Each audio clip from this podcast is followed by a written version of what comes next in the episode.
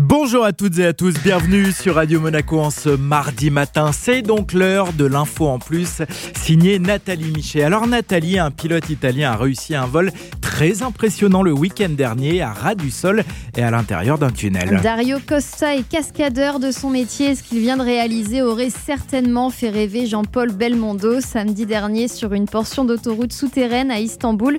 Ce pilote italien sponsorisé par Red Bull a traversé un tunnel de 360 mètres de long à bord de son avion de voltige, puis un second tunnel plus long de plus d'un kilomètre.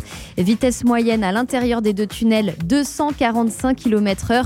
Temps de parcours total 44 secondes. Et au final, 5 records enregistrés par le Guinness Book. C'était tout l'objectif de l'événement. Dario Costa et Red Bull voulaient jouer les pionniers de l'aviation souterraine. Jusque-là, aucun avion n'avait jamais volé dans un tunnel.